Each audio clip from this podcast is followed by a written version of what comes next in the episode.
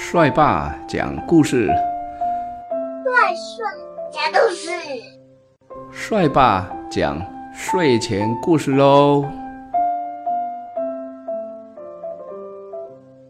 金鱼的游泳比赛，今天是十一月二十七号，在很久很久以前，在靠近沙滩的海边里，可以看到。很多的金鱼哦，金鱼是海里的游泳高手。金鱼的体型很大很大，每天都在海里游过来游过去。只是呢，金鱼的体型实在是太大了，其他的小鱼没有地方可以玩耍喽。小鱼儿于是开始讨论这个问题该怎么办呢？该怎么解决呢？小鱼们商量了好久好久，都想不出合适的办法。这个时候，有一只小虾米游了过来，对大家说：“我有一个好办法哟！这个办法哦，是这样这样这样，那样那样那样。”你们觉得呢？听完了小虾米的办法，大家都觉得，嗯，这个办法真的不错。这一天呢，小虾米去找了金鱼，对金鱼说呀：“金鱼呀，金鱼，我听说你游泳游得很快，是海里游得最好、最棒的一个。你呢，能不能跟我？”比赛游泳，因为我也游得很快哦。金鱼听完小虾米的话，只觉得说他在开玩笑。金鱼的体型这么大，游得再慢都不会输给小虾米啊。金鱼实在不想答应，可是呢，如果不答应比赛，又好像呢没有一点风度。金鱼想了一下，对小虾米说：“好吧，我们来游泳比赛。你看，前面呢有一个蓝色的小岛，谁先游到那里，谁就赢了。比赛马上就开始喽。金鱼慢慢的游啊游，在海里很轻松哦，很轻松的游，一点也不紧张。蓝色小岛就在前面了。”金鱼呢，只要再游两下，就可以到达终点了。噜啦啦，噜啦啦，噜噜噜噜啦。金鱼抬头一看，什么？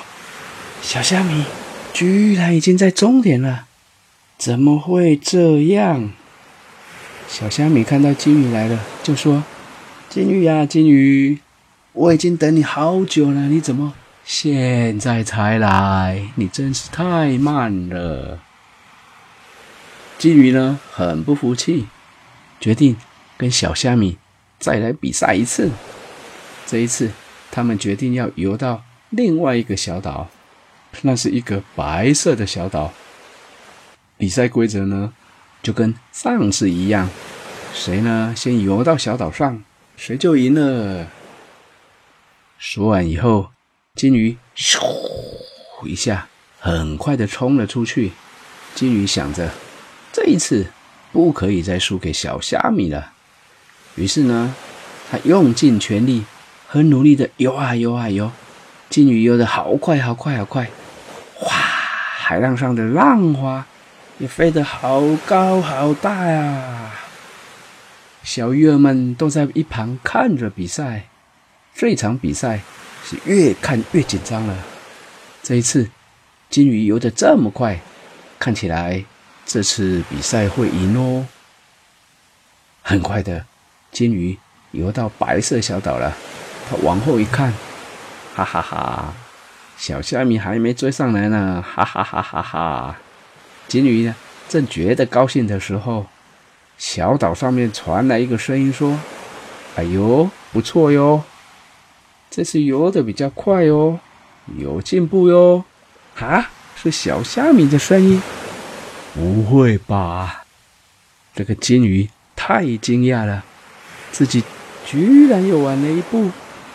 金鱼心里很急，就这样，他跟小虾米比了七十二次。他们呢，来来回回在海里游了七十二趟。